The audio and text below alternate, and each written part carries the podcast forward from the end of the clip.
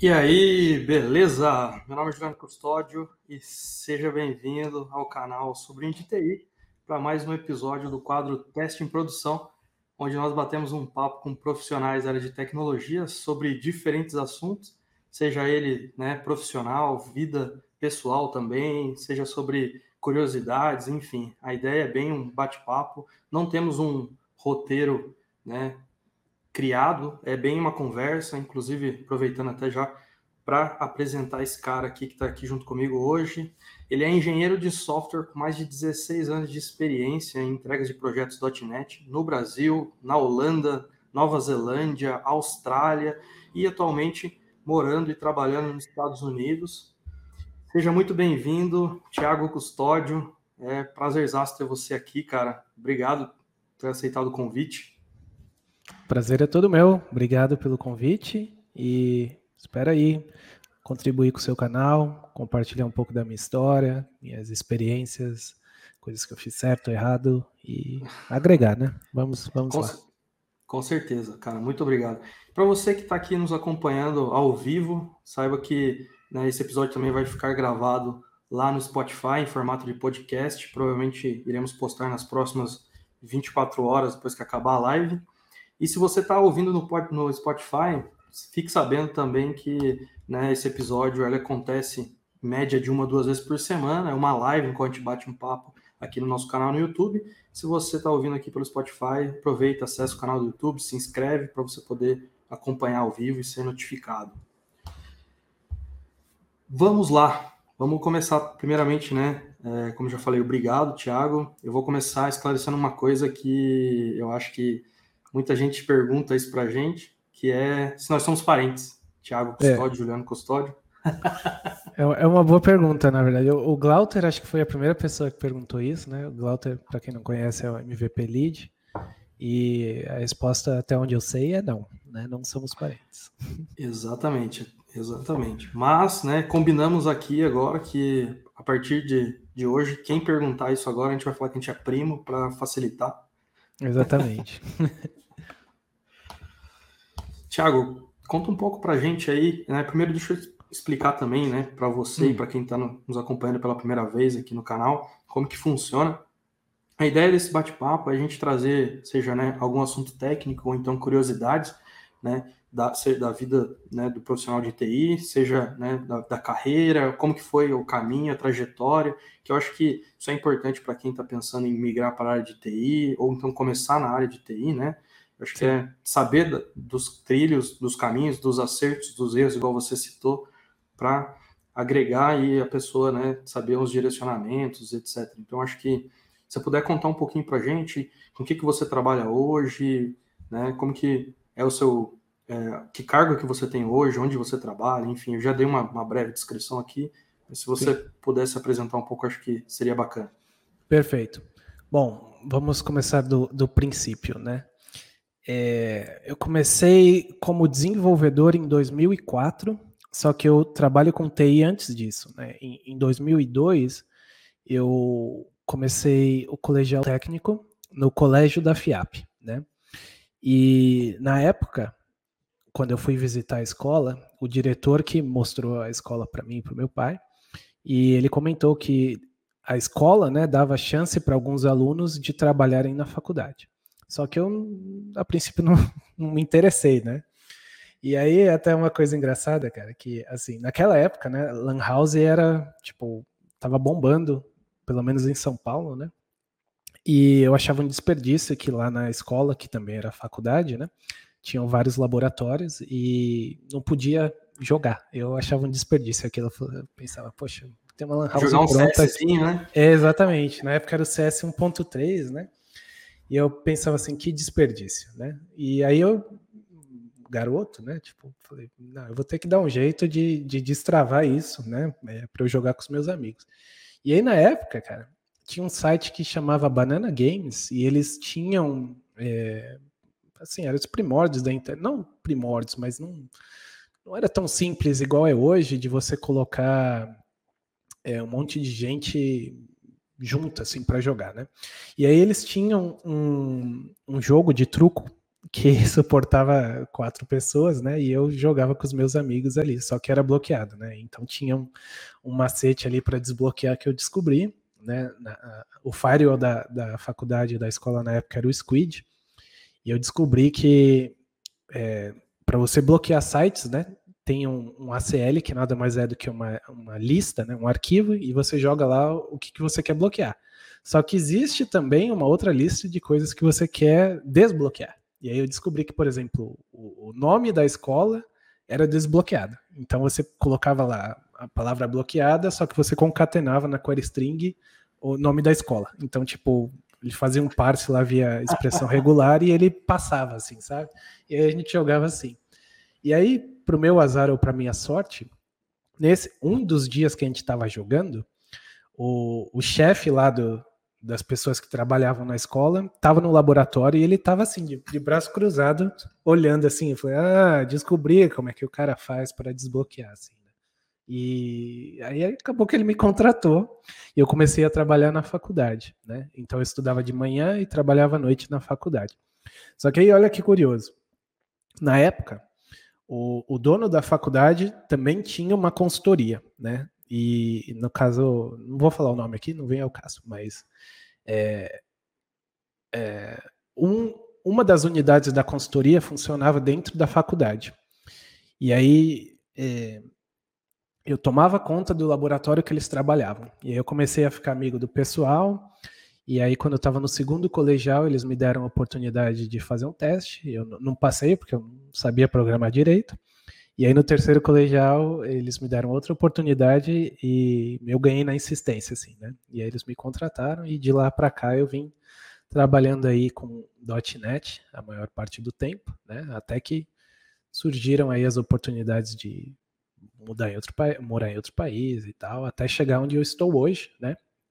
Que no caso eu fui contratado por uma empresa daqui que chama IPAN, né? E hoje eu atuo aí como Lead Software Engineer é, para alguns clientes dessa empresa. E, no caso, trabalho com o que precisar, né? Já trabalhei aqui com Go, com agora estou trabalhando aqui com React.NET, é, Google Cloud, Azure, o que precisarem a gente faz. Basicamente é isso. Bacana, legal. É meio que, né? Estamos é, aí, né? Estamos aí para qualquer coisa. Mas vamos lá. Bom, pois deixa é. eu entender aqui. Basicamente, hum. você fez um SQL injection lá no, no PC da, da escola.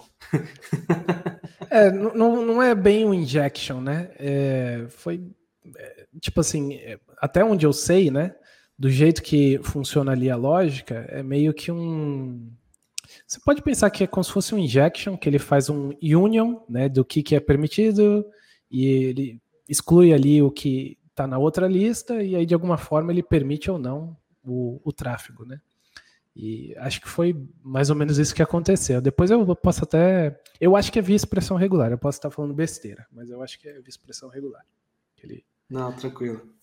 Legal. É bacana. É, eu também confesso que quem nunca na escola tentou, por exemplo, né, quando eu comecei, eu fiz também né, ensino médio técnico, né? Uhum. E fazia programação. Programava em, em Delphi lá. E, meu, né, os laboratórios da escola, quando o professor faltava, o é intervalo festa, né? virava lan house. É verdade. Né? A gente não conseguia instalar, mas a gente né, descobriu o CS, eu acho que era é 1.4, 1.6, não lembro, no pendrive, né? Então você é... precisava instalar. Esse já era mais evoluído. o meu era, eu sou da época que precisava instalar ainda. e o bacana é que, conversando com bastante pessoas da área de TI, e várias pessoas, né, têm em comum a questão de você despertar um interesse na área de TI através de jogos.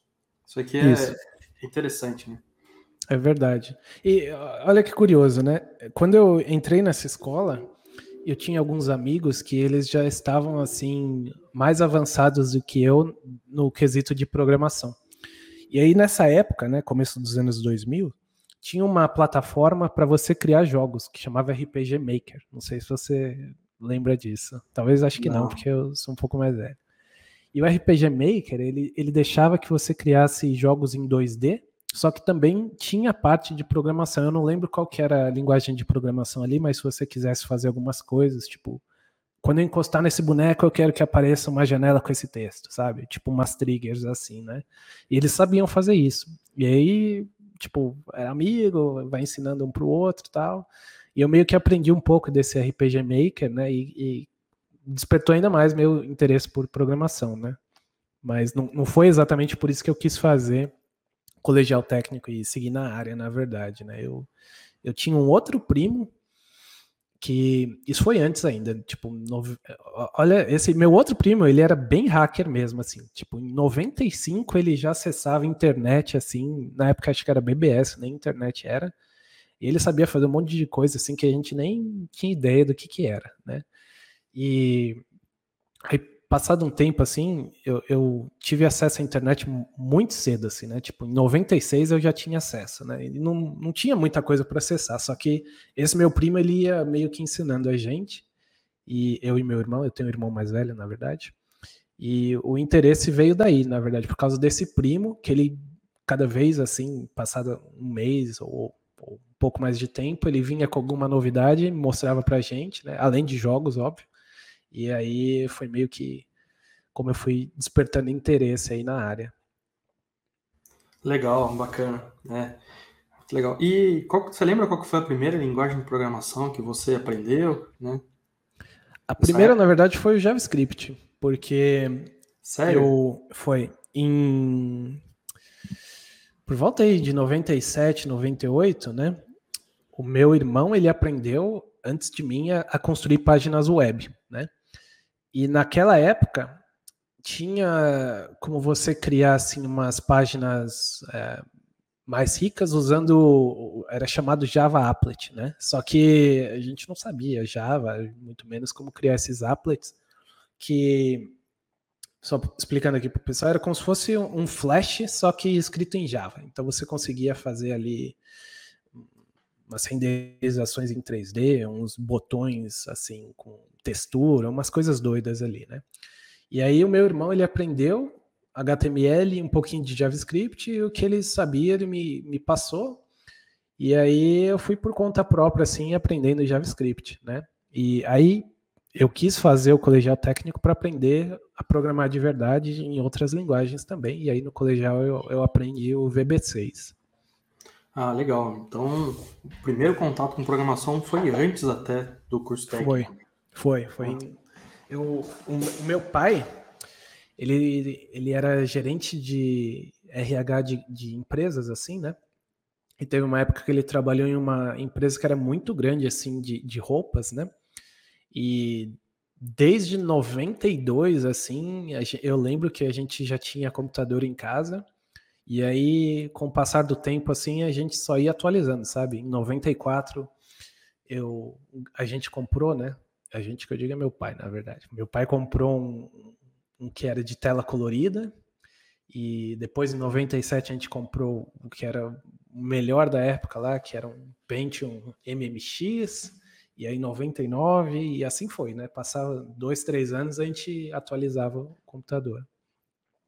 Sim, na época que computador era, né, vamos dizer assim, era um item que ficava na sala, né, da casa. É, bem lembrado, bem lembrado.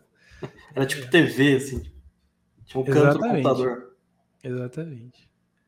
É, eu não, não, não, peguei essa época. Na verdade, eu, eu considero que eu comecei tarde a ter contato com computador para valer ter o meu primeiro computador.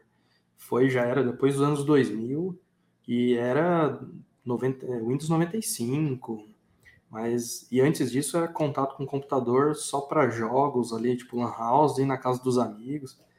Mas despertar interesse mesmo em programação foi, foi bem mais tarde. Mas que é, legal, é, bom. Eu acho que se eu fosse um pouquinho mais velho, quando eu tive esses contatos, talvez hoje eu, eu estaria em um outro patamar, porque assim, o que me faltava na época era o inglês, que na, quando eu comecei não tinha muito conteúdo em português, né? Então, o que tinha era inglês e na época eu não sabia inglês. Então, eu, eu perdi o timing de aprender as, as coisas quando elas estavam surgindo, sabe? É, não que seja algum problema, mas talvez hoje eu estivesse com, em uma outra realidade, assim, sabe? Entendi, entendi. Não, bacana. É, é, é, a realidade, vamos dizer assim, de, de muitas pessoas aqui no Brasil, né? Que eu, pelo menos, que eu conheço aqui, tem bastante pessoas que passam por essa mesma situação. Agora deixa eu te fazer uma pergunta. Quantas perguntei, perguntei qual foi né, a linguagem, a primeira linguagem que você teve contato. Agora, qual foi a primeira linguagem que você fez programa e ganhou dinheiro? Foi o C Sharp, por incrível que pareça, porque é, quando eu fui contratado lá pela consultoria, isso foi em 2004, né? É, antes disso eu trabalhava com suporte, então não conta como programador. Em 2004 é, estava surgindo o .NET no Brasil, né? E o, o, o .NET, na verdade, é de dois, final de 2002, 2003, né? O, o 1.0 é de 2002, e depois veio 1.1, acho que em 2003, assim. Mas no Brasil chegou um pouco atrasada, até onde eu sei, na verdade. Então, 2004 foi quando eu tive contato com o .NET e meu primeiro programa foi em, em C Sharp. Pô, legal.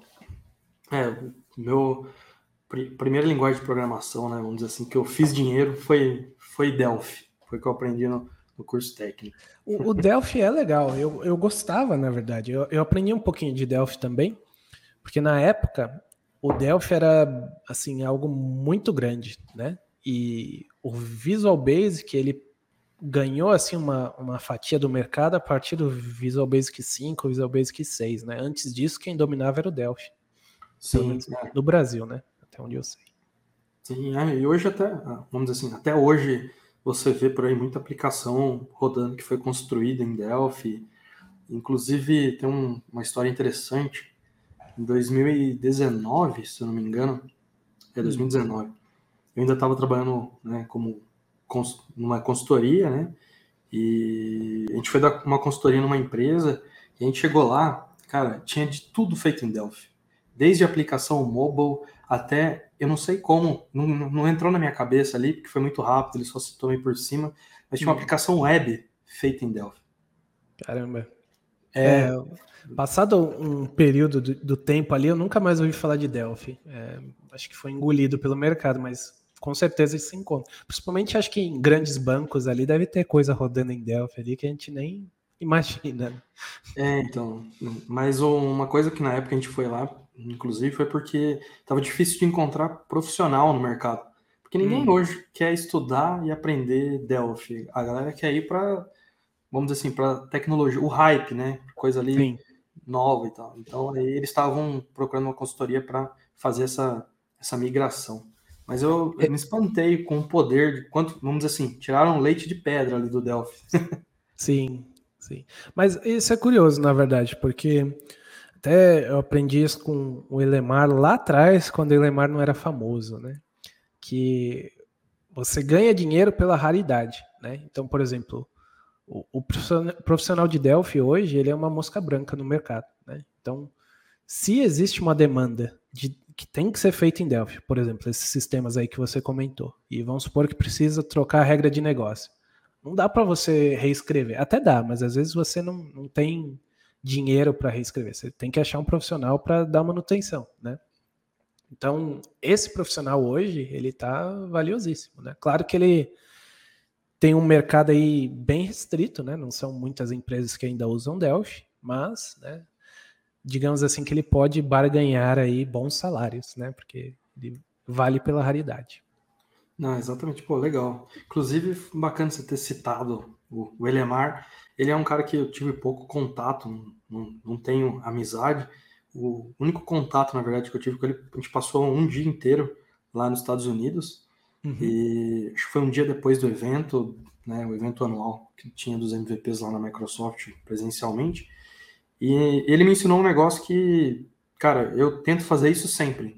Uhum. Que ele hum. falou assim: não, toda viagem eu procuro a biblioteca mais próxima do hotel, ou de onde eu vou ficar, e aí eu compro um livro, principalmente quando é, tipo, né, em outros países, assim. E a gente foi numa biblioteca, tava eu, ele e tinha mais gente, não lembro quem, quem era agora de cabeça, Mas aí a gente foi numa biblioteca lá e eu comprei um livro em inglês tal, tipo, e trouxe para mim. E eu achei legal essa, né? Inclusive, depois eu comprei o livro em português, confesso para eu conseguir ler de verdade, para valer. Uhum.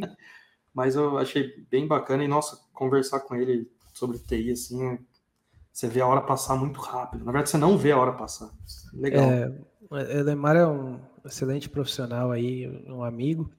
E eu, é, é, até difícil falar dele assim, porque ele é muito bom em muitas coisas, cara. E é, eu lembro quando ele escrevia assim no modo frenético no blog dele, ele começava, ah, hoje eu vou blogar aqui de HTML5. Aí colocava ali umas APIs que você não tinha, nunca tinha visto falar naquela época, assim, sabe? Tipo, falava de WebSocket, sei lá, 10 anos atrás. 10 anos eu exagerei, mas sei lá, uns 8, 9 talvez. Né? É, aí no dia seguinte ele falava de escrevi aqui minha engine de xadrez em C++. Aí passava um outro dia, falava de um negócio absurdo também, dificílimo. E todo dia era um negócio completamente diferente assim. Eu falo, cara, ah, computação gráfica, né? Ele, na verdade, acho que é PhD em computação gráfica, cara. Aí destrinchava ali de, de computação gráfica. E assim foi, né? Até que o pessoal passou a conhecê-lo aí e ler o blog dele. Mas Pô, Quando, quando eu quando ele surgiu, na verdade, que isso, isso sim tem mais de 10 anos ali que ele começou a blogar ali para valer, né? Era uma excelente fonte de conteúdo, porque igual eu falei, né? É, não tinha muito conteúdo em português, né? E ele começou a, escrever ali coisas que fugiam ali um pouco do, do arroz com feijão, né? Então foi uma excelente fonte de aprendizagem ali, o blog dele. Legal, bacana. É, é, a gente tem visto, né, hoje em dia, mudar isso um pouco, ter mais, cada vez mais conteúdo em português, principalmente, uhum. né, número de MVPs, por exemplo, né, que a gente tem contato mais próximo ali, aumentou bastante, então, e outros, assim como também como surgiu outros programas, né, de outras empresas parecidos com esse, e tem tido um incentivo maior, né, e tem tido procura, você vê aí canais de TI famosos em português com, né, Sim. mais de 50k de inscritos, enfim, o é... canal do Akita é um excelente exemplo, né? Tem, tem mais de 100 mil aí. É. Na verdade, se eu não me engano, já tá, passou dos 200. Não, não vou é. confirmar nada, mas é um né, canal muito legal também. Sim. E me conta agora, cara, como é que foi, né? É, como que você foi essa trajetória aí para ser reconhecido como MVP, já que a gente está falando de contribuição também, que pelo que eu vi você está no sétimo ano, é isso? Consecutivo? Isso. Fui agraciado aí com o sétimo ano. Mas, na verdade, o que, que aconteceu, né? Quando eu virei MVP, eu trabalhava ali com, com dois MVPs numa empresa deles ali, que não existe mais, né? E na época, a gente estava participando de um projeto que ia, digamos assim, inaugurar o, o data center da Microsoft no, no Brasil, né? Era um dos primeiros cases ali daquele data center. E as coisas não, não estavam funcionando como deveriam, né? E por eu estar nesse projeto, e como eles tinham suporte ali da Microsoft, né? Direto assim, eu estava em call com os engenheiros e, tipo, desenrolando. Ele não falava tão bem inglês, não, não que hoje eu fale, mas na época era horrível, né? E tava ali, né? Na maior vontade ali, tentando ajudar. E entre um e-mail aqui, contribuição ali, feedback aqui, feedback ali, e aí o pouco que eu já tinha de contato com Azure, eu comecei a palestrar em eventos, né, em faculdades, próprio TDC, e as coisas aconteceram, né? Não tinha muita gente que falava de Azure na época, só que com o passar do tempo, na verdade, né, eu mudei um pouco o meu foco de contribuição, né? Porque isso é até legal de esclarecer, que tem gente que acha que CMVP é da palestra, né? E vai, na verdade, isso não é, é pontinha do iceberg, né? Tem uma série de MVPs ali que você provavelmente não vê palestrando, só que o pessoal faz uma contribuição absurda, né? É, por exemplo, você pega aí o Rafael Almeida, meu amigo lá do, do, do Entity Framework, ele baita committer ali do projeto, sabe? É, e não só isso, né? Ele submete ali feedback, correções, esse tipo de coisa, né? Só que hoje até que ele palestra mais, mas na época ele não palestrava tanto, né? E, e eu a mesma coisa, você não me vê tanto palestrando, só que chega na lista ali de MVP, eu tô mandando e-mail, né? Tô é, no GitHub, no, nos SDKs ali de Azure, mando sugestão de feature, né? Entre outras coisas ali que é, é fica mais no, no background, né? Mas é, só voltando aqui para sua pergunta, foi mais ou menos assim, né? Que eu entrei no programa, in, inicialmente palestrando, inicialmente fornecendo feedback, né? E com o passar dos anos aí foi meio que alternando entre hora eu estava ali compartilhando conhecimento, teve uma época que eu tinha um blog, teve uma época que eu tinha um canal no YouTube também, só que dava muito trabalho e pouco retorno, né? E não digo retorno financeiro, mas tipo, fazer um, um vídeo super legal assim, na minha opinião, e sei lá, 50 acessos, sabe? Você fala assim, poxa, né, não, não sei onde que eu tô errando. E aí eu acabei eu, abandonando eu e fazendo outras coisas assim, né? E aí teve também a oportunidade de eu escrever um li dois livros, né? Eu escrevi um livro de Azure, quando ninguém falava disso ainda também. Eu li esse livro. Ah, é, que legal. E, só que o que, que acontece, né? Isso foi até uma lição aprendida. Né? As coisas mudam muito rápido, né? E aí o livro ficou defasado muito rapidamente. E aí eu, no fim do ano passado, aí eu escrevi outro livro só que com um pouco, assim, mudando um pouco o foco, né? E eu acho que ele vai ter uma vida útil assim mais longa, né? E por incrível que pareça, tá, teve uma aceitação melhor também. Então, acho que acertei em alguma coisa aí. Pô, que legal. E qual que é o nome desse livro aí? O primeiro não, o pessoal não encontra mais, né? Que eu pedi para a editora tirar do ar, que eu não para atualizar eu teria que reescrever e eu falei, ah, não estou com tempo para isso, né? Mas o segundo, ele é uma introdução a serviços cognitivos usando.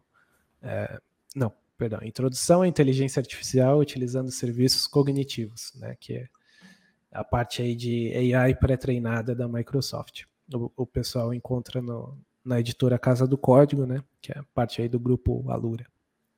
Pô, que legal. Depois eu vou pegar o link certinho do seu livro, a gente coloca aqui na descrição do vídeo, para quem tiver Show. mais interesse. Eu vou ver se eu arrumo um, um, cupom de desconto também. Aí manda oh, pro pessoal aí. Aí sim, aí sim. Ou Muito a obrigado. gente pode fazer melhor, a gente pode fazer melhor.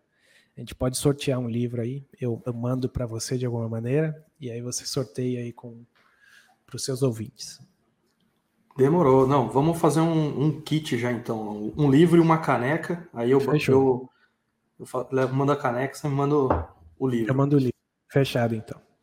Demorou. Muito obrigado aí. A gente faz um. Faz, não pode chamar de sorteio, a gente faz um concurso de sorte. Então já fica aqui para quem está ouvindo, né, no post que lá do canal Sobrinho de TI, sobre esse episódio aqui, que está com a fotinha desse episódio. Né, quem quis, quiser concorrer, né, entra lá, clica no botão de like e marca dois amigos. Simples assim. Ah, e segue o Thiago e o canal do Sobrinho de TI também, óbvio. Fechado. E Obrigado mais uma vez aí, Thiago. Depois a gente Imagina. acerta como que a gente vai fazer isso aí. Tá bom. Você Mas fala quem ganhou e eu, eu pego o endereço e mando o livro. Beleza. Aproveitando, você citou a parte de contribuição, é legal a gente falar disso, porque, por exemplo, já, né, eu que estou aqui também participando né, da comunidade de MVPs da Microsoft, eu já ouvi várias vezes pessoas que não fazem parte do programa, que às vezes nem conhecem muito a fundo o programa, vir me questionar: ah, eu vi que fulano se tornou MVP, mas pô, não vejo ele contribuir nada na comunidade. Eu contribuí, ano passado dei uma palestra.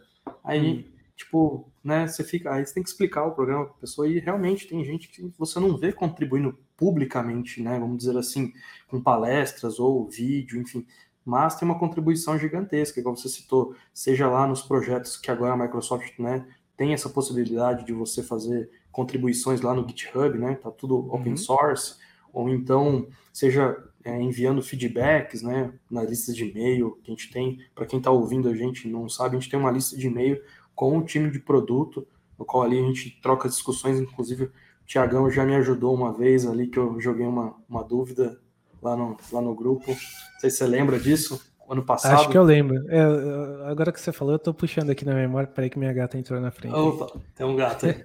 é. Eu, eu, lembro sim, eu acho que era de ARM template ou não? Isso, ARM, ARM template, cara. Nossa, Isso. aquilo ali tirou meu sono por vários dias. Sei bem como é. Tanto que agora, né, o pessoal tá migrando, né? Você não vai mais ver muito ARM template por aí. O pessoal agora é só o bicep, né? É até curioso, né? Isso. né? Tipo, o, o, bicep é tipo uma extensão do ARM, entendeu? É, pegou o trocadilho. Entendi.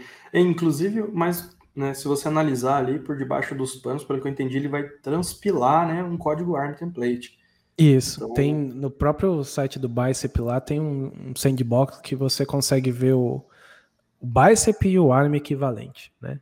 É, então, o legal é que vai facilitar muito, né, no, na, na, na, sintaxe ali, e também para, tanto para o desenvolvedor, ou até mesmo para, tipo, depois, quando ele for dar manutenção, vai facilitar muito, a, a sintaxe é muito mais simples, eu não posso dizer que ela é igual ao, ao YAML, mas é, você pode ver que eles né, é meio parecido ali, né? Eu já até ouvi off, off assim, não sei se é oficial isso, que usar, se basearam um pouco na ideia do YAML. Não sei se você sabe alguma coisa sobre isso, já ouviu essa conversa por aí? Não, na verdade, ele é mais parecido com Terraform, na verdade, né? E, e até outras empresas também, tipo Pulume, que a ideia é você usar mesmo a infraestrutura como código, né? Só que ele vai além, tipo, você consegue fazer ali criar módulos, você usar, né? E entre outras coisas. Só que ele tem umas diferenças do Terraform, por exemplo, né? A, a verdade passa a ser o que está na sua assinatura, entendeu? E aí, Entendi. quando você vai fazer um diff, ele compara com o que já está publicado, né? E ele, você consegue ver ali o que, que ele vai alterar, né? Tem, tem um, o Arif, que você vê lá como se fosse no, no Git, né? A diferença do o estado versus o que você está prestes a, a implementar. É bem legal. Pô, bacana. Você tem trabalhado aí com, com Bicep?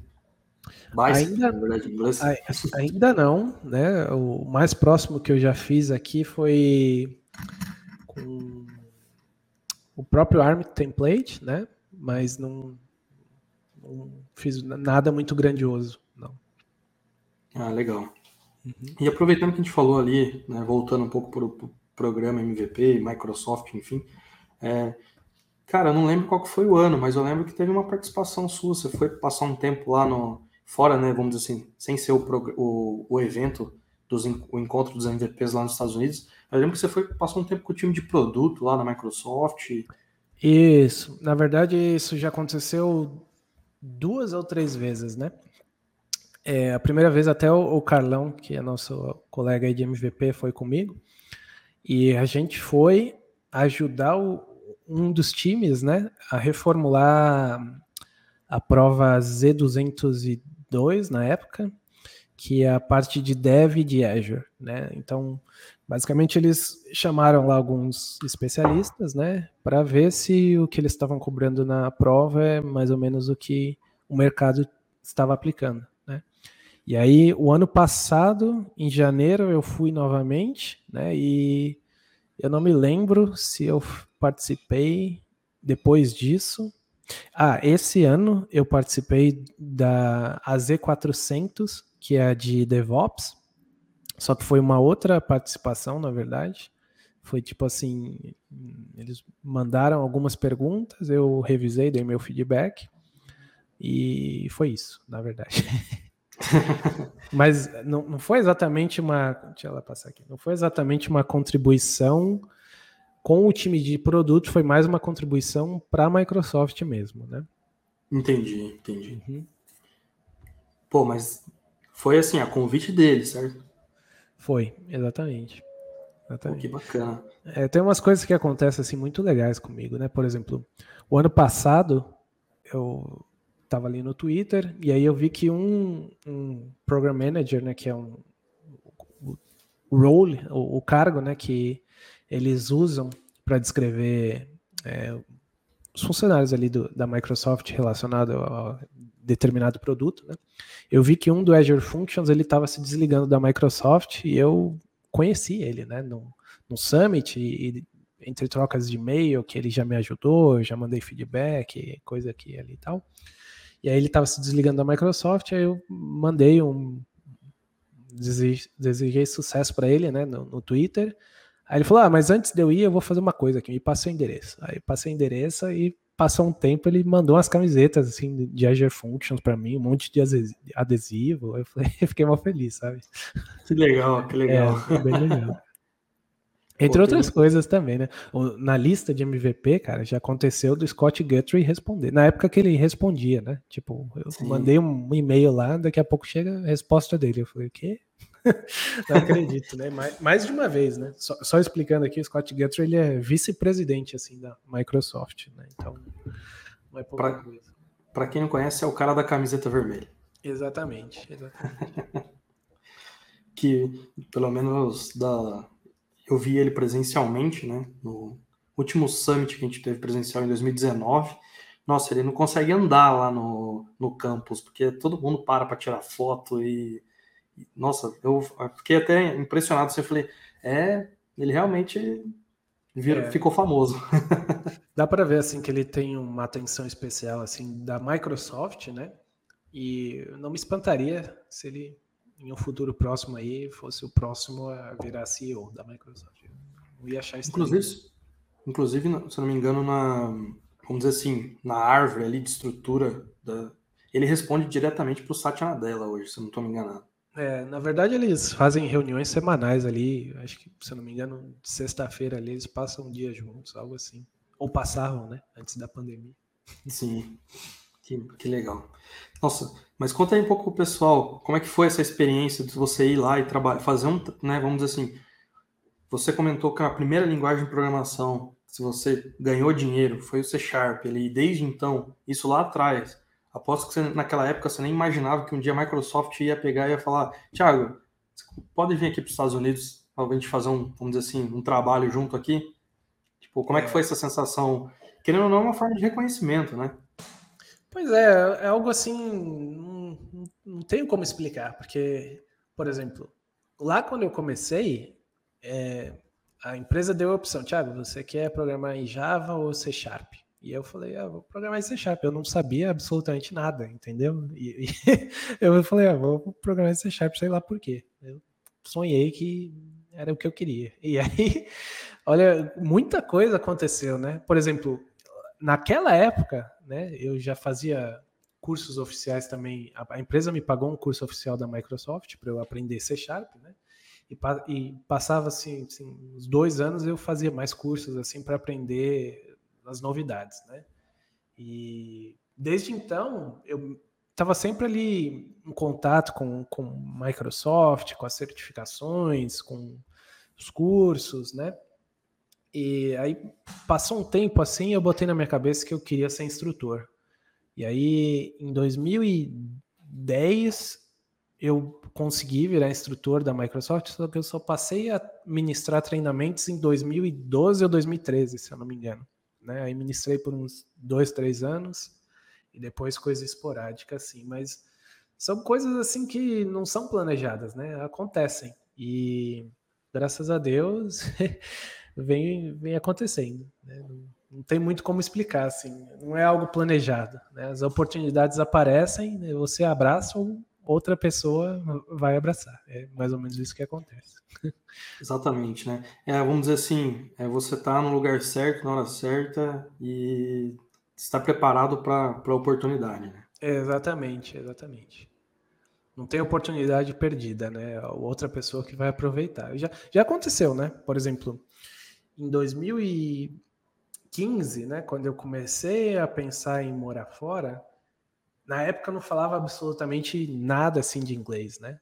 E tinha oportunidade assim incrível batendo na minha porta, só que o inglês foi o impeditivo, né? E aí eu acabou, é o que eu falei, né? Eu não aproveitei, outro com certeza aproveitou, mas era assim, a vaga perfeita, né? Mas eu gosto de pensar que não era para ser, né? E aí muita coisa aconteceu e hoje eu estou aqui, né? Não, exatamente, é. Às vezes a gente tenta, vamos dizer assim, é, adiantar as coisas, né? E quando não é para ser, não adianta. É. Quando você força também, é, é pior, né? Exatamente, né? não pode dar o passo maior que a perna. Né? Sim. Cai sim. de cara.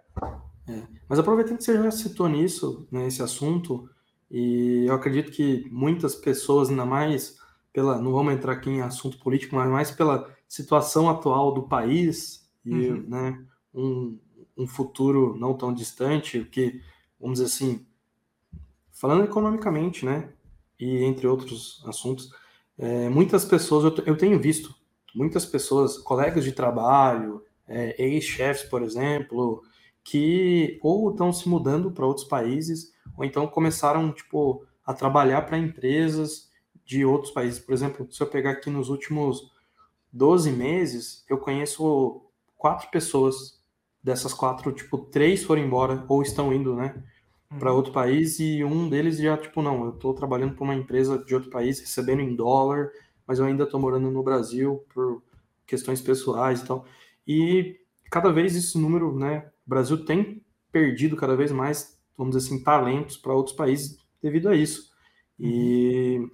como que foi para você? Quando que você, né, você um dia você acordou e falou, não, eu vou, eu vou embora do Brasil, quero trabalhar fora, ou foi algo planejado, algo que você foi, vamos dizer assim, aos poucos ali tomando essa decisão, ou foi uma oportunidade, você estou aqui, bateu na sua porta?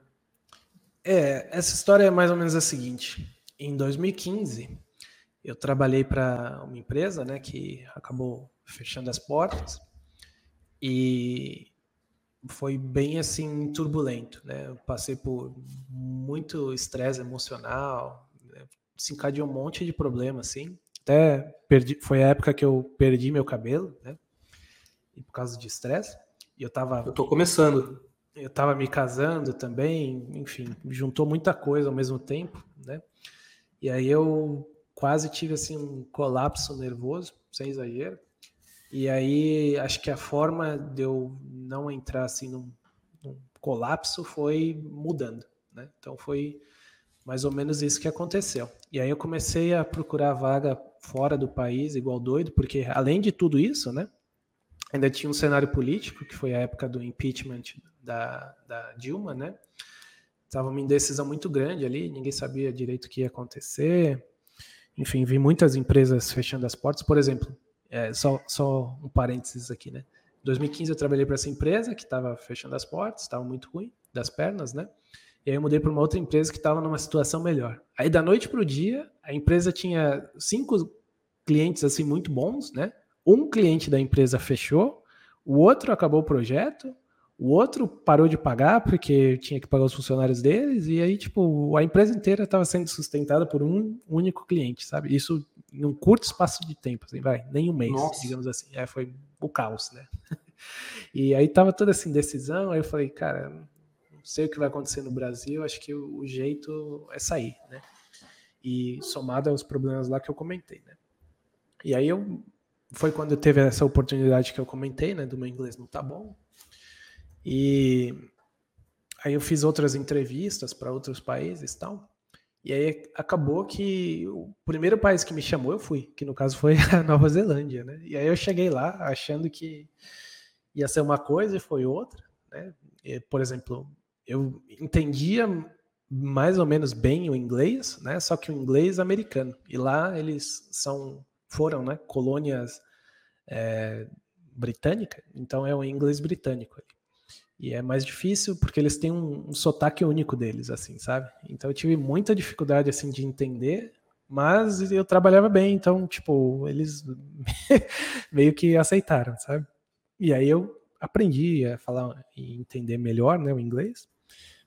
E aí, como eu fiz esse movimento de mudar para lá, né, foi tipo, não, não pretendia voltar, só que aí tive que voltar porque a minha esposa não estava feliz lá tal. Aí passado um ano, a gente voltou para o Brasil, só que as coisas já estavam em outro cenário, né? Tava bem mais tranquilo tal.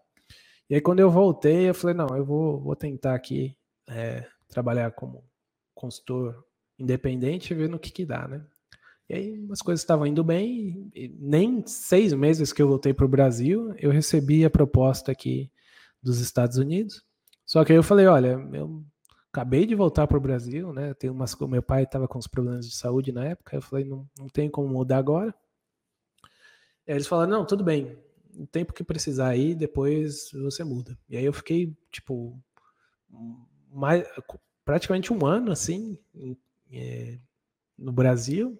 Aí na época minha esposa também engravidou, né? E aí, uns dois anos atrás, eu mudei para cá, fez dois anos agora, né?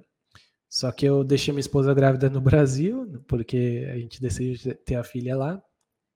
E quando eu estava prestes a trazer elas para cá, veio o coronavírus aí, fechou as bordas, e aí a gente ficou separado. Tipo, eu fiquei aqui, elas ficaram lá, e eu fiquei esse tempo todo tentando trazer elas para cá, aí só consegui em junho desse ano.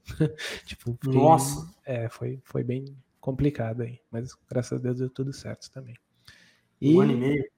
Um ano e meio, é. E estamos aqui reunidos, né? É o momento atual, na verdade. Eu continuo trabalhando aqui, é, minha esposa e minha filha estão aqui comigo. Mas, respondendo a sua pergunta, né? Eu acho, cara, que é o seguinte: é, as pessoas se ligaram, né? Os brasileiros, né? Que tipo, olha, se eu vou fazer esse trabalho, eu posso ganhar X ou eu posso ganhar 5X ou 6X, né? Por conta da conversão aí da moeda. É, por que, que eu vou ganhar X? Entendeu? É uma questão meio lógica, assim, né?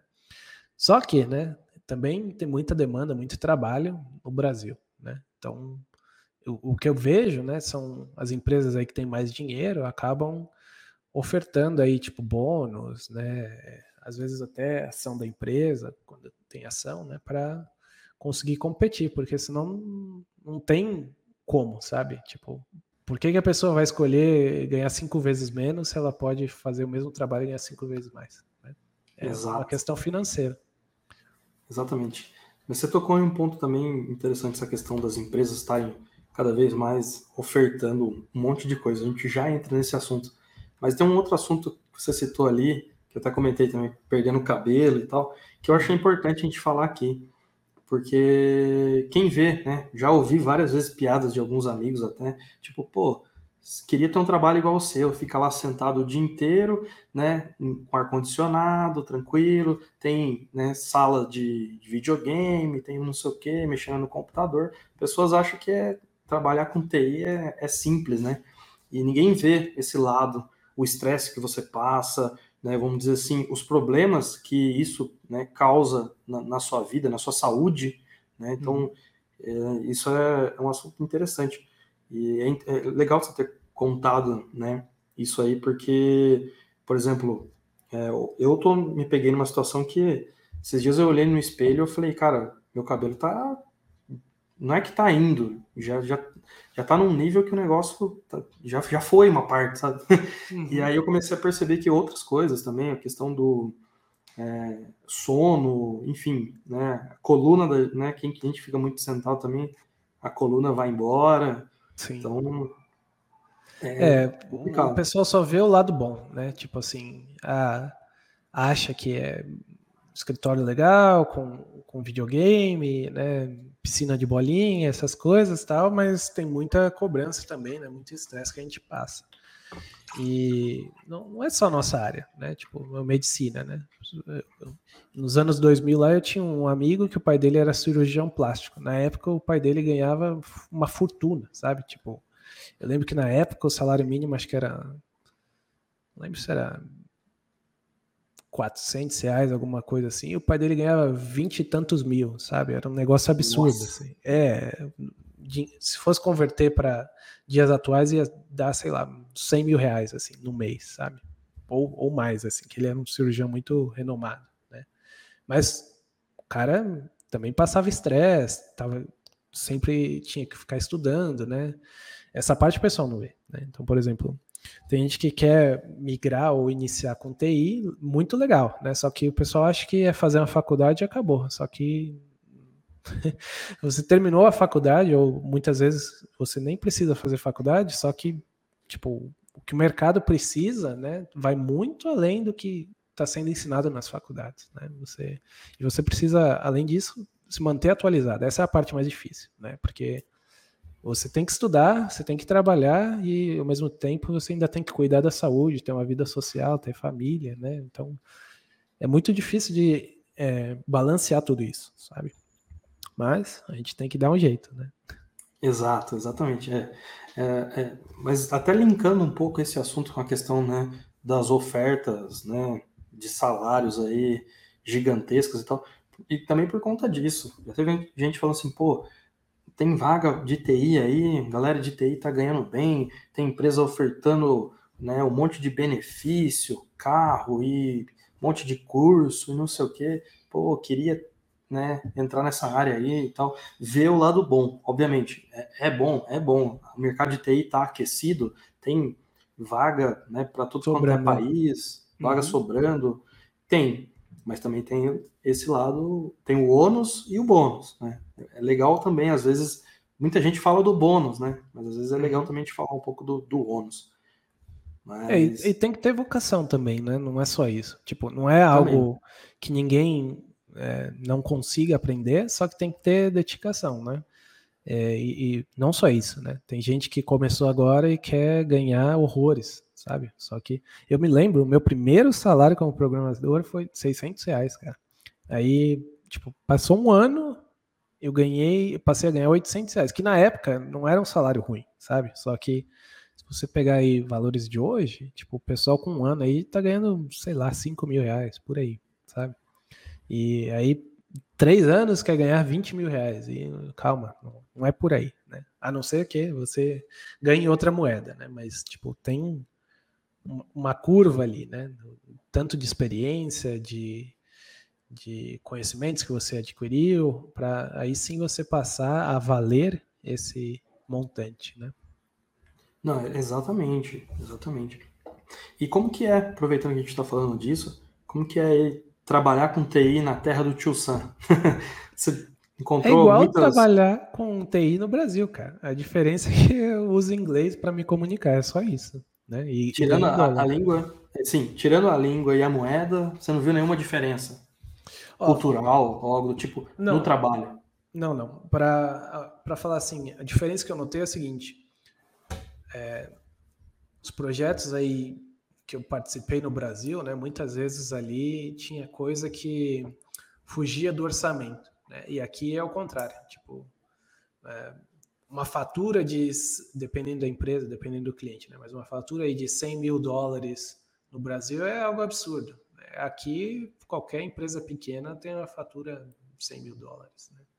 É, depende da empresa, depende do negócio, claro, mas não é algo que assusta. Então, tipo, o que eu quis dizer é, é precisa criar uma VM, sei lá, série F com sei lá quantos gigas de memória, quantos CPU. Aqui é tranquilo. No Brasil, opa, será que precisa mesmo, sabe? É, não tem uma mais barata, entendeu? É, essa é a grande diferença que eu percebi, né? O, o pessoal aqui tem mais dinheiro para investir, ou pelo menos os clientes que eu participo, né? É, mas esse ponto que você citou é interessante, né? Porque, querendo ou não, hoje, né? por mais que tenha a opção lá de alguns provedores de cloud, por exemplo, pegar o seu exemplo, de você conseguir ali é, mudar a moeda que está aparecendo ali para real, para você saber o custo em real, mas querendo ou não, a base do cálculo do custo disso é feita em dólar, assim como outros produtos, né, que são, você precisa pagar em dólar, né? Então, querendo ou não, aqui no Brasil tem esse ponto mesmo, porque quando chega o orçamento o cliente, ele vai olhar, ele vai fazer né, a conversão do dólar ali, e aí ele vai dar uma, entre aspas, assim, uma desanimada, né? Ele vai tentar procurar alternativas mais baratas. Uhum. É, depende do cliente, né? Tem cliente que sim, sim. não vê como custo, né? Mas como é, parte do negócio deles, né? Entendeu? É. E como que você começou a trabalhar com cloud? A gente falou aqui um pouco de como que você começou na área de TI, com programação e tal, e como que você caiu ali no trabalhar no, no mundo cloud, vamos dizer assim? É, essa é uma boa pergunta, né? O que, que acontece? É, eu comecei a frequentar eventos técnicos em 2007, né? Na época, se eu não me engano, foi o primeiro ou segundo .NET Architects Day, que era um evento aí que o .NET Architects, né, que é um grupo que o Giovanni Bass criou, é, na época era o melhor evento de, de .NET, digamos assim. E geralmente quem palestrava era MVPs, né? E eu ficava assim abismado, eu falava, meu, como é que o cara tá palestrando disso se acabou de sair, sabe? Eu ficava eu pensando assim, falei, não, deve ter uma fonte secreta aí de conhecimento que eu não estou sabendo. Né? E eu ficava pensando nisso, ficava pensando nisso.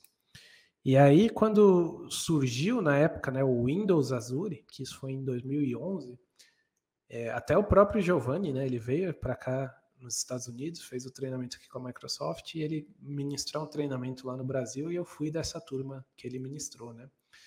E aí eu apostei todas as minhas fichas nisso. Eu falei, não, isso, isso vai ser a próxima grande coisa, sabe? Mas eu não tinha conhecimento de Amazon para saber que a Amazon já tinha isso, né? Foi um tiro no escuro com base no que eu conhecia, sabe? E sim, caiu sim. foi um, um, um, tiro certo, né? Eu estava certo disso, né? Que ia crescer e cresceu. E eu passei a canalizar ali as minhas horas de estudo em cima disso. E somado, né, ao projeto lá que eu comentei contigo, da, que foi um dos primeiros cases lá do data center do Brasil, né? E uma coisa foi ligando a outra, sabe? Passei a conhecer mais gente é, que abriu as portas para palestrar em eventos, né? Aí com isso veio nomeação, aí com isso eu passei a ter acesso à lista de MVP, né? A, ao ao Summit né, de MVPs, que é o encontro com os times de produto, onde a gente fornece feedback, tem acesso às coisas antes, acesso às informações e aos serviços antes deles saírem, né? E foi mais ou menos isso, cara. Eu passei a focar nisso, a estudar isso, só que de uns anos para cá, na verdade, eu tô mais assim generalista, né? Então eu estou estudando outras coisas, né? Que eu tenho certeza que são importantes. Então, só exemplificando, né? É, embora eu trabalhei com .NET, né? Eu, eu, aqui eu já programei em outras coisas, né? Eu já programei em Go, já hospedei soluções aqui na Google Cloud e tal, né?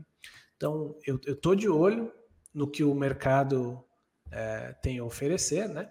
E estou de olho em outras tecnologias também. E é um, um movimento é, interessante, na verdade, porque se você pega assim o que você já conhece de um, um fornecedor de nuvem, por exemplo, é, grandes são as chances de um outro fornecedor ter a mesma coisa. Então você não precisa reaprender, você só tem que remapear ah, fazer é, associações. Então, tipo. É um depara, né? Exatamente, exatamente. E aí, com isso, você aprende mais coisas, só que você não precisa reaprender. É só um remapeamento, entendeu?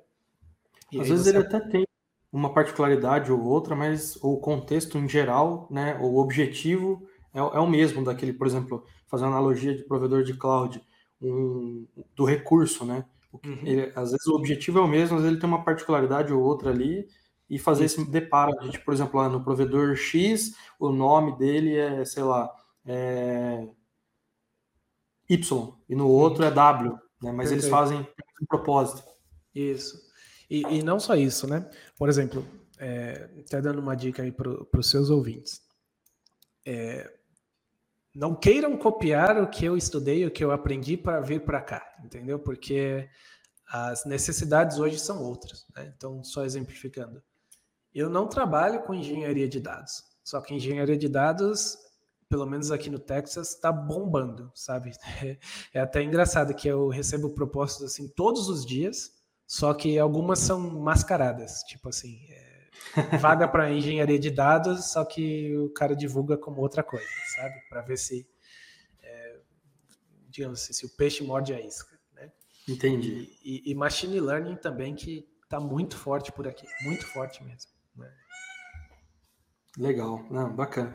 E você poderia falar alguma tecnologia, né, que você tem, dessas aí que você falou que você tem estudado aí, olhado, não para a pessoa copiar, mas né, até para a gente também saber ali, vamos dizer, para onde você está olhando?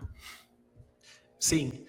É, de uns tempos para cá, né, eu tenho. É, aqui nos Estados Unidos tem um.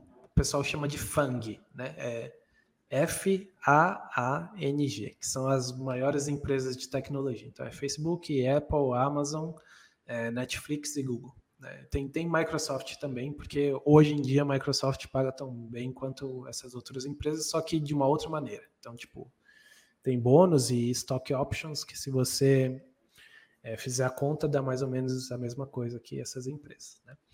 E aí eu tô de olho, não que eu tenha interesse de trabalhar nessas empresas, né? Só que tem, tem coisas interessantes que acontecem nessas empresas, né? Então, por exemplo, você pega aí Facebook. Facebook, React, React Native nasceu lá, né? Então, se você pega para estudar isso, né? Você consegue criar coisas interessantíssimas, tipo é, desenvolvimento mobile cross-platform, usando uma única, um único framework. Né? Isso é muito legal, né? Tem outras alternativas? Tem. O próprio Google, né? Tem o Flutter lá, que você consegue fazer a mesma coisa, só que de uma outra maneira, né? Uh, isso é algo que eu diria vai, vai crescer muita a, a demanda por isso. Não estou falando de um em específico, mas desenvolvimento cross-platform para mobile, né?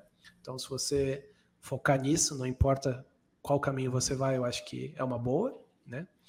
É, a parte de streaming de dados é interessante de estudar, e aí tem vários mecanismos, né?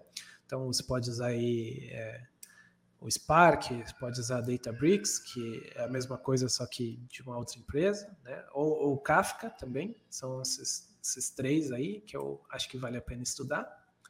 E é, parte de machine learning eh, não é bem o meu forte, mas eu acho que vale a pena é, dar uma estudada também. Eu vejo muita vaga, muita demanda para esse tipo de conhecimento. É até uma coisa curiosa, cara. Esses dias aí eu estava aqui no YouTube, né? O YouTube tem acertado muito na recomendação de conteúdo aqui para mim. E aí tem lá o, o, Free Code Camp, não sei quem conhece, mas tem um, um curso lá de 10 horas de machine learning, cara que quem ministra esse treinamento é um garoto de 15 anos. E aí você pega e, e você vai a fundo, você vê que ele realmente conhece, não é um negócio decorado, assim, sabe? Sim, Mas, claro, sim. É, um, é um cara muito fora da curva, né?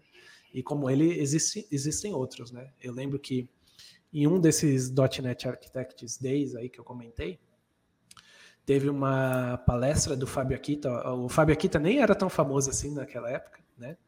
E ele comentou de um garoto que na época ele tinha 12 ou 13 anos, né, brasileiro.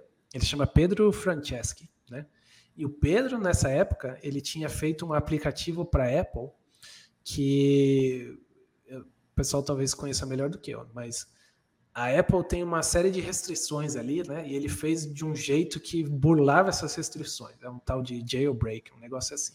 E meio que viralizou esse aplicativo dele, e ele ficou famoso, claro. Só que aí você começa a pesquisar a vida desse Pedro, né? Ele foi muito fora da curva. Ele criou tipo uma empresa que foi vendida aí por milhões, que era a Pagar-me, né? Depois, hoje, ele, ele mora nos Estados Unidos, lá na, na, Califórnia. Ele tem uma outra empresa que é de como se fosse um Nubank, só que de é, empréstimo para empresa. É, tipo isso, mais ou menos. É, é difícil de uma empresa que não tem histórico, né, conseguir empréstimo. E aí ele fez um cartão com juros altos que você meio que pode usar com, quer dizer, é um, é um, não é o juros alto, é o, o, limite alto com juros baixos, né, que você pode usar sim, como sim. se fosse um empréstimo, entendeu? E enfim, essa empresa aí recebeu aí um, uma rodada de investimento, se eu não me engano, se fossem valores do Brasil seria um unicórnio, mas aqui não, não é entendeu? Mas convertendo para o real aí tá, tá, na casa de um bilhão ou próximo disso, né, a empresa dele. E só um exemplo, né? Mas tem outros exemplos aí. Nem sei porque que eu falei do Pedro, na verdade. Ah, porque eu comentei do Free Code Camp, desculpa. Sim, sim. Não, fica tranquilo. É, é, de vez em quando dá uma bugada aí no cérebro, eu viajo um pouco. Que bacana. Não, mas é legal saber dessas histórias também, né? Legal saber que, por exemplo, existem pessoas fora da curva, mas também existem né, a, a grande maioria ali, que são pessoas que né, se esforçam e tal. Às vezes tem esse problema também. Vejo isso muito na área de TI. Às vezes a pessoa, ela, principalmente quem está começando ali, ela tenta comparar o caminho dela, vamos dizer assim, a, a, a trilha que ela está seguindo, né? Comparar com esses, com esses perfis, né? Com essas pessoas. Só que não vê o quão fora da curva essas pessoas são, né? E então, às vezes, né, aquela história, a grama do vizinho sempre vai ser mais verde, mas você tem que seguir o seu caminho, manter o foco, né? E que uma hora ou outra chega, igual que a gente citou anteriormente, a questão do, do momento, né? A uhum. oportunidade vai aparecer e tem que estar preparado ou não. Às vezes também não é o momento certo. Talvez futuramente pode aparecer outra oportunidade até melhor que essa, talvez. Então, tem, tem tudo, tudo isso. Eu acho bacana também citar isso. Que eu lembro, por exemplo, no meu caso, quando eu estava fazendo faculdade, eu participei do time de maratona de programação. É, eu participei da, da também, faculdade. da CM. É, é, então, lá a gente tinha duas competições, a Interfatex, que era só entre as Fatex do estado de São Paulo, uhum. e aí tinha a, a, que a gente chamava, né, a fase brasileira ali. Isso. Da, é da CM. Que, é, a CM, é. isso. E quando, sei lá, acho que os dois melhores times, não sei o que, não lembro direito, eles iam né, disputar lá no...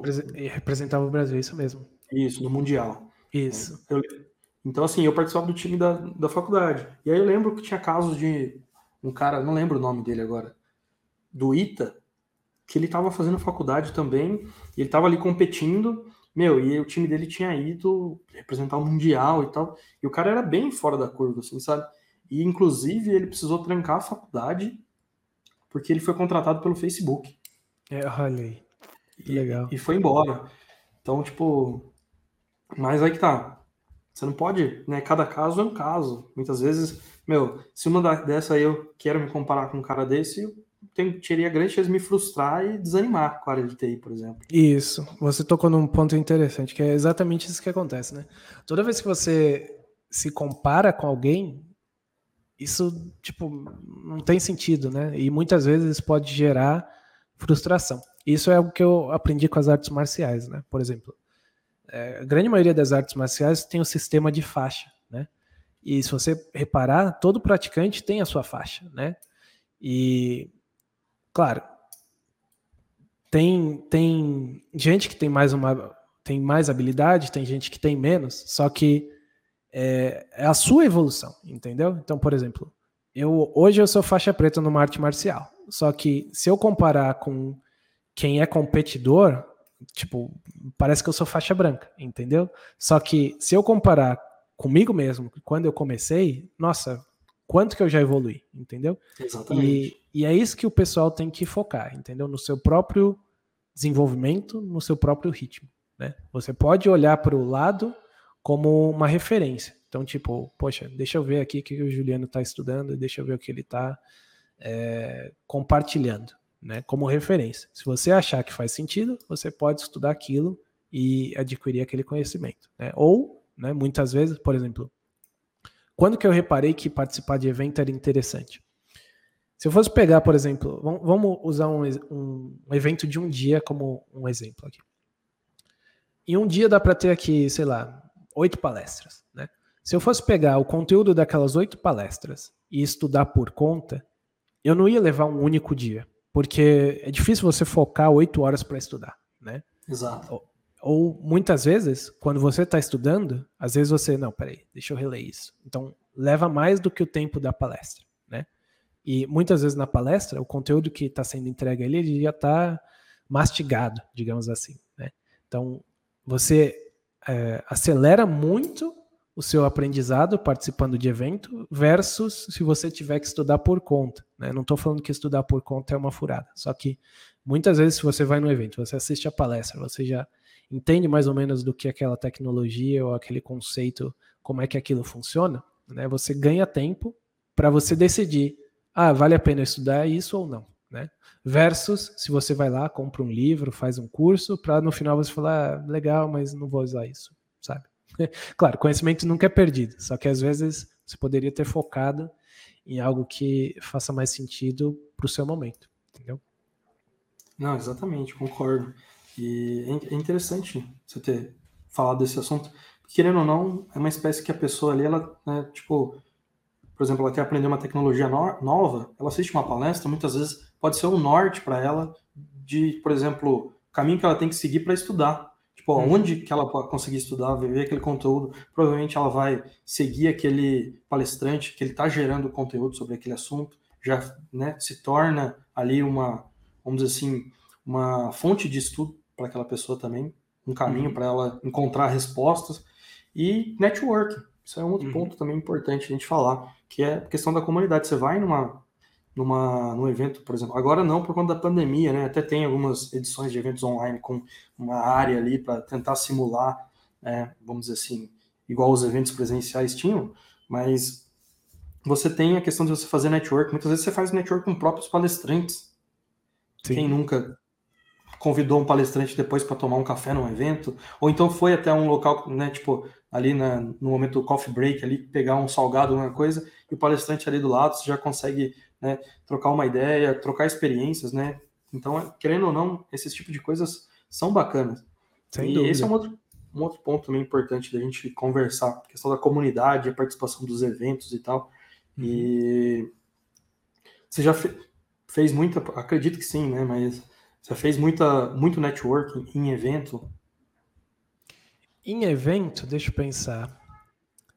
É, em evento nem tanto, tá? Mas quando eu vi assim que o, o conteúdo da palestra fazia sentido para o meu momento ali, para o meu trabalho ou algo que eu gostaria de estudar, eu já entrei em contato diversas vezes ali para pedir é, mais informação ou alguma ajuda, né? Por exemplo, já troquei várias vezes ali e-mail com o Giovanni Bassi, né? É, já mandei ali, já conheci gente que palestrou, passei a seguir no Twitter e passado um tempo ali interagir com a pessoa, enfim. É, só, só uma curiosidade, né? O TDC hoje é um evento conhecido aí por, pela grande maioria dos devs, né? Eu, eu participei do primeiro TDC, cara. Por quê? Porque eu conheci um cara que coordenava ou ajudava ali na organização do TDC e porque eu conhecia ele, porque eu seguia ele no, no Twitter, eu sabia que ia ter esse evento e hoje, né, tipo, é um mega evento aí, todo mundo conhece, entendeu? Então, muitas vezes, é, é, é, igual você comentou, networking, né?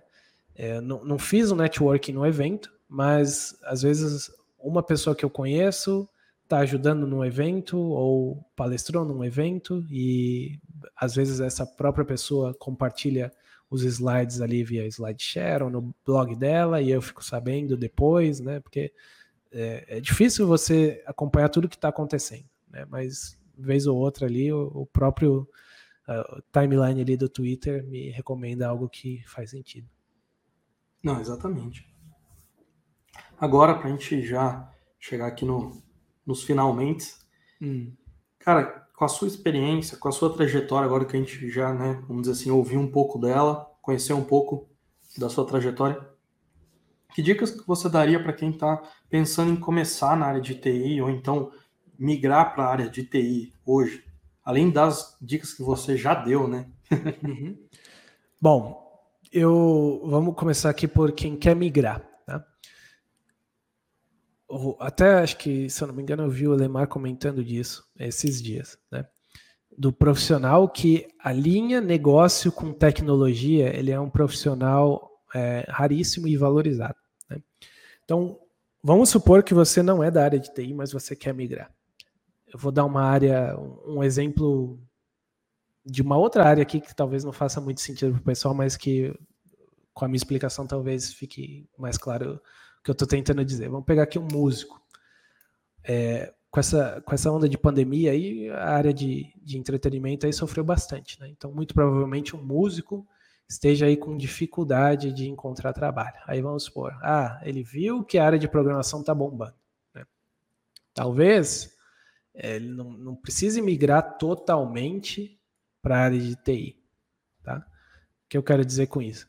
Talvez se ele alinhar a parte que ele conhece de música com não necessariamente virar um programador, mas algo de tecnologia, talvez seja um negócio e tenha a ver com o que eu estava falando do profissional que alinha é, business, né? Negócio com tecnologia, entendeu? Então vou dar um exemplo. É, você pega aí um, músico e ele está com dificuldade de encontrar trabalho. Só que tem muito podcast surgindo, tem muito, é, sei lá, canal do YouTube surgindo, entendeu? Então, às vezes, ele pode usar o pouco que ele aprenda ali de tecnologia e, tipo, criar um, um, um conteúdo, um, um curso de estou viajando aqui, mas ele pode criar, por exemplo, é, sei lá, aprender um pouco de tecnologia para ele criar um, um, um, curso dele, entendeu? Tipo, sim, sim. É, que ele possa ensinar música. Né? Não precisa migrar totalmente, mas tipo trazer para o digital, trazer para, é, enfim, agregar o que ele já conhece com tecnologia. Agora, posso, posso dar outro exemplo aqui? Pode. É, talvez isso. o músico não tenha sido um melhor exemplo. Que isso, cara, eu gosto de música. um outro exemplo que eu tenho visto isso acontecer, inclusive, aqui uhum. no Brasil, é a questão, eu tenho visto o mercado de direito aqui, principalmente para os recém-formados, então está difícil, está bem saturado, pelo menos com os amigos que eu tenho que são recém-formados em direito, me falam isso. Uhum. E agora com a questão da LGPD aqui no Brasil, cara, eu tenho visto muitos advogados é, estudando TI. Perfeito. Para alinhar. É. Uhum. Exato. E até fazendo, começando ou faculdade ou cursos de TI para entender um pouco mais o lado de TI e alinhar, né, o a, vamos dizer assim, a área que ele está hoje com a área de TI, até né, migrar e trabalhar com TI com, na, na parte de LGPD, por exemplo, ou as outras leis de outros países. Perfeito. Mas, é, deixa eu dar um outro exemplo aqui, que o meu de música não, não fui muito feliz, mas vamos pegar aqui contador, por exemplo. É, de repente, o contador ele não precisa tipo desaprender tudo que ele aprendeu de contabilidade, mas se ele automatizar os processos que ele faz ali de cálculo de tributação, é, emissão de nota fiscal, vamos supor, dá para fazer isso de uma maneira bem simples, né? Tem, tem aí uma série de tecnologias, ferramentas aí low code, digamos assim, né? Que ele consegue automatizar e, e ganhar mais agilidade, né? É, vou Exato. até dar um, um, outro exemplo aí. Por exemplo, se hoje ele está no processo manual, ele leva uma hora por cliente. Né? Se ele automatiza, ele consegue de repente fazer, sei lá, 10 clientes ou mais no mesmo espaço de tempo, entendeu? Então ele consegue, se vamos supor, hoje ele está super é, é, saturado, não consegue absorver nenhum, nenhum outro cliente. Se ele automatizar, né, de repente tem espaço ou tempo livre aí para pegar mais clientes, para fazer outras coisas, né? E, e falando do, do, da outra vertente ali que você comentou, quem quer começar na tecnologia? É, essa é uma coisa interessante, porque quando eu comecei, não tinha muita informação, né? O pessoal hoje o Google não era como é hoje, entendeu? Muitas vezes dava um erro lá no C Sharp, no Visual Studio, você jogava no Google não via nada. Isso parece mentira, mas acontecia, né? Muitas vezes é não tinha aquela dúvida no Stack Overflow ainda. Não, nem, nem tinha Stack Overflow, era dava medo assim, sabe? Era... E hoje é o contrário, né? Você tem uma avalanche de informação. Então é até difícil de você filtrar, você acaba entrando assim num, uma frenesia, porque, tipo, ah, agora eu vou estudar isso, agora eu vou estudar aquilo, e você acaba não se aprofundando em nada. Né? Então, o que eu recomendo para quem está começando é não, não tente absorver tudo de uma vez, né? Tente formar ali uma base sólida, principalmente aí de lógica de programação, porque isso é válido em todas as linguagens. Né?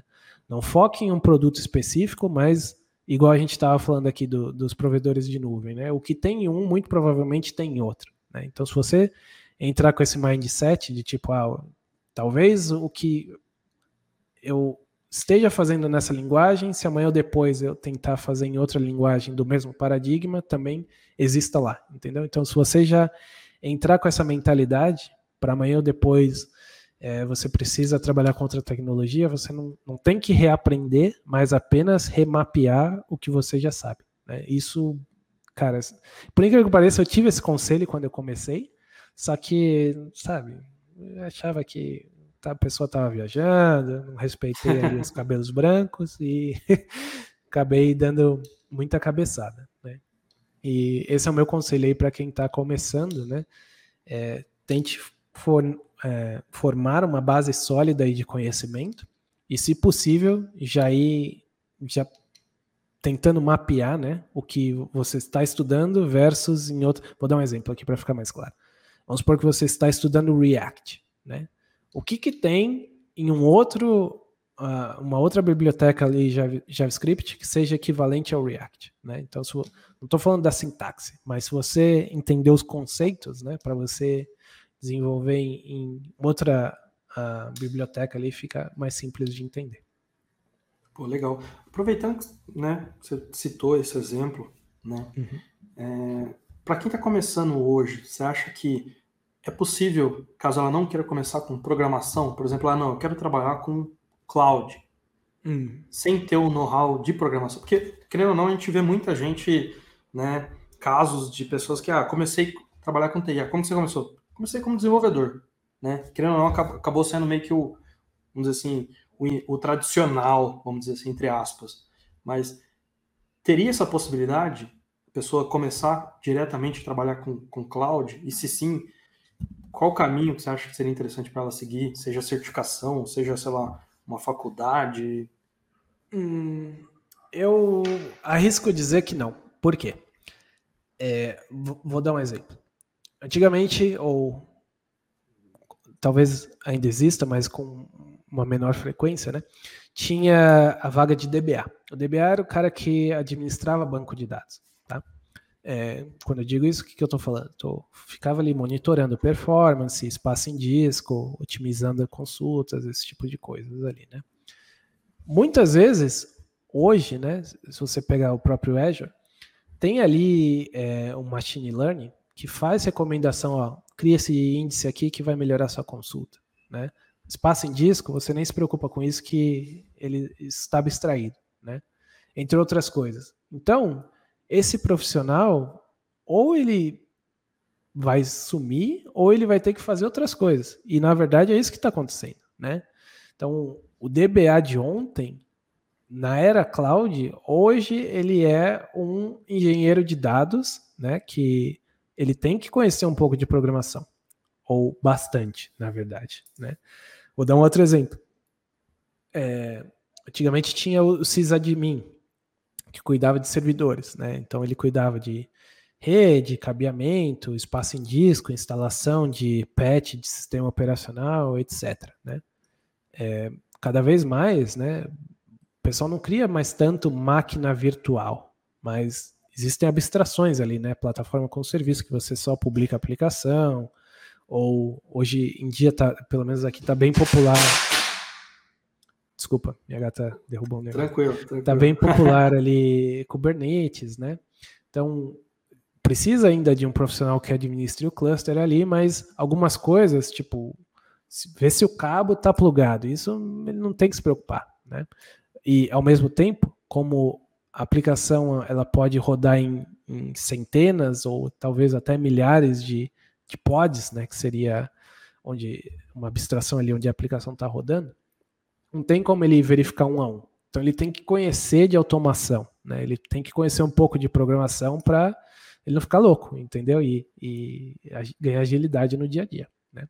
Então esses são dois exemplos de profissões que eu citei que, vamos supor, a pessoa não, não queria saber programar, só que hoje em dia ela não tem opção na era cloud, né? Então é, você tem que conhecer um pouco de programação, sim. Pô, legal, bacana. É, é, é, exatamente isso, é ouvir a sua opinião sobre esse assunto. É a minha opinião, não, exatamente. Sim, é, esse é um tema que, né, assim como tantos outros na área de TI, de, é, existem opiniões, né, é possível existir opiniões distintas. Eu confesso que eu concordo, concordo com você. Eu acho que, pelo menos, querendo ou não, se você vai trabalhar, por exemplo, com cloud, você vai basicamente, em muitos casos, né, arquitetar ali a estrutura para né, suportar uma aplicação ou até mesmo né, integrar com uma aplicação, se você não conhece como que funciona, pelo menos, né, a parte conceitual de uma da programação, isso dificulta muito para você na hora de você fazer esse trabalho. Uhum. Tiago, é, eu... quem... vai lá, continue. Não, não, eu tinha outros exemplos, né? Tipo, parte de segurança também. O, o, o cara de segurança, ele não é aquele que vai com o livro embaixo do braço ali e fala, tem que implementar isso, isso, isso. Ele tem que conhecer de programação, porque muitas vezes a falha está em como a pessoa implementou, né? Eu, eu tenho até um, um caso para citar. É, tempos atrás aí, eu estava em um cliente que, embora a gente tivesse implementado é, alguns recursos de segurança do Azure, né, tinha uma série de falhas na implementação, entendeu? Que infelizmente a gente deixou passar e foi como a aplicação foi hackeada, entendeu? É, só que, né, faltou ali um profissional de segurança com conhecimento de programação para nos ajudar a enxergar isso que, tipo, você está no dia a dia ali, você às vezes está acostumado, entendeu? E, e às vezes vem alguém de fora que conhece de programação e vai tentar assim os caminhos não tão felizes, né? Que é o que a gente chama que é o, os caminhos alternativos. E aí essa pessoa iria pegar, entendeu? Então tem que ter conhecimento de programação, sim. Legal. Tiago, para quem quer né, entrar em contato com você nas redes sociais, te acompanhar, como que eles te acham hoje? É, o jeito mais fácil é Twitter ou LinkedIn. Os dois, o elias.th.net. Isso aí. Obrigado. Legal. Bom, e repetindo mais uma vez aqui para quem está nos acompanhando, né? Vamos fazer um, uma, uma brincadeira aqui. A gente vai sortear uma caneca do sobrinho de TI e um livro do, do Tiago. A gente vai deixar também o link na descrição desse episódio, tanto no Spotify quanto aqui no YouTube, do livro, para quem quiser saber mais. E se você quiser participar e concorrer, é simples. Nos próximos sete dias, né, vai estar a postagem lá. Inclusive hoje, semana passada a gente teve um bate-papo aqui com o Daniel Dono, inclusive hoje saiu o, o ganhador lá também desse, de um kit parecido com esse, com o livro dele. Foi a primeira vez que a gente fez isso no canal, foi, foi bacana. Legal. E vamos fazer isso de novo. E Fechado. Como que vai funcionar? Basta você entrar lá no, no post do Instagram desse episódio no Sobrinho de TI. Inclusive, essa semana eu não vou fazer o erro que eu fiz semana passada, de eu compartilhar essas instruções no meu, e muita gente pegou e né, comentou ali no meu post, então não valeu. Tem lá no post Sobrinho de TI. Isso aí, vai estar lá a foto minha, do Thiago, desse episódio, e seguir o Sobrinho de TI e o Thiago né, nas redes sociais. Então, no próximo, deixa eu ver aqui, daqui sete dias, vai ser no próximo dia 8, quarta-feira que vem, a gente vai entrar em contato com quem né, for o ganhador. Thiago, mais uma vez, muito obrigado por você ter aceitado esse convite. Obrigado por você agradeço. ter reservado um tempo aí na, na, na sua agenda para bater um papo com a gente. Sei que tem o esquema do fuso, acho que aí deve ser mais cedo, né? É, eu tô duas horas atrás. Aqui são sete. Sete? Sete. Tô sem óculos. 7h32. Isso, 7h32 mesmo. Legal. Bom, obrigado, obrigado a todo mundo que participou e você que está assistindo também, né? Depois, fique sabendo que esse episódio aqui vai ficar gravado, tanto aqui no YouTube quanto no Spotify. Você pode acessar, não tem desculpa, você pode começar a assistir no YouTube se você precisar sair, qualquer coisa, coloca no Spotify no carro, assiste, não, não tem desculpa. Obrigado mais uma vez a todo mundo e até o próximo episódio. Um abraço, pessoal. Obrigado aí, Juliano. Tudo de bom.